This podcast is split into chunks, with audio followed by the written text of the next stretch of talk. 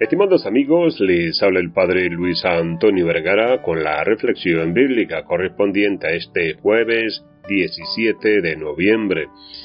El Evangelio está tomado de San Lucas capítulo 19 del 41 al 44. Hoy en la iglesia celebramos a Santa Isabel de Hungría. Su padre era rey de Hungría y fue hermano de Santa Eduviges. Nacida en el año 1207, vivió en la tierra solamente 24 años y fue canonizada apenas cuatro años después de su muerte. La Iglesia Católica ha visto en ella un modelo admirable de donación completa de sus bienes y de su vida entera a favor de los pobres, y de los enfermos. Cuando ella solo tenía 20 años y su hijo menor estaba recién nacido, el esposo murió luchando en las cruzadas. La santa estuvo a punto de sucumbir a la desesperanza, pero luego aceptó la voluntad de Dios.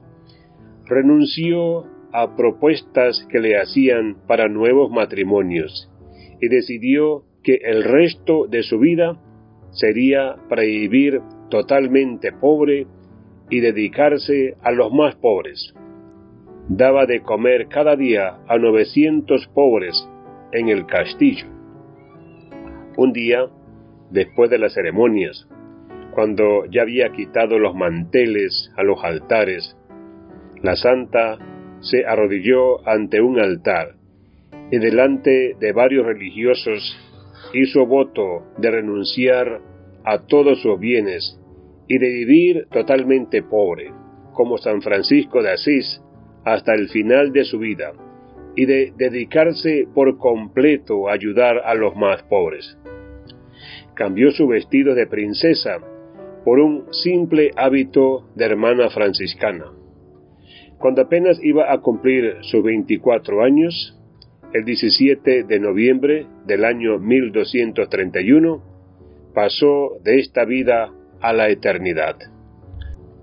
Los milagros que sucedieron en su santo sepulcro movieron al sumo pontífice a declararla santa, cuando apenas habían pasado cuatro años de su muerte.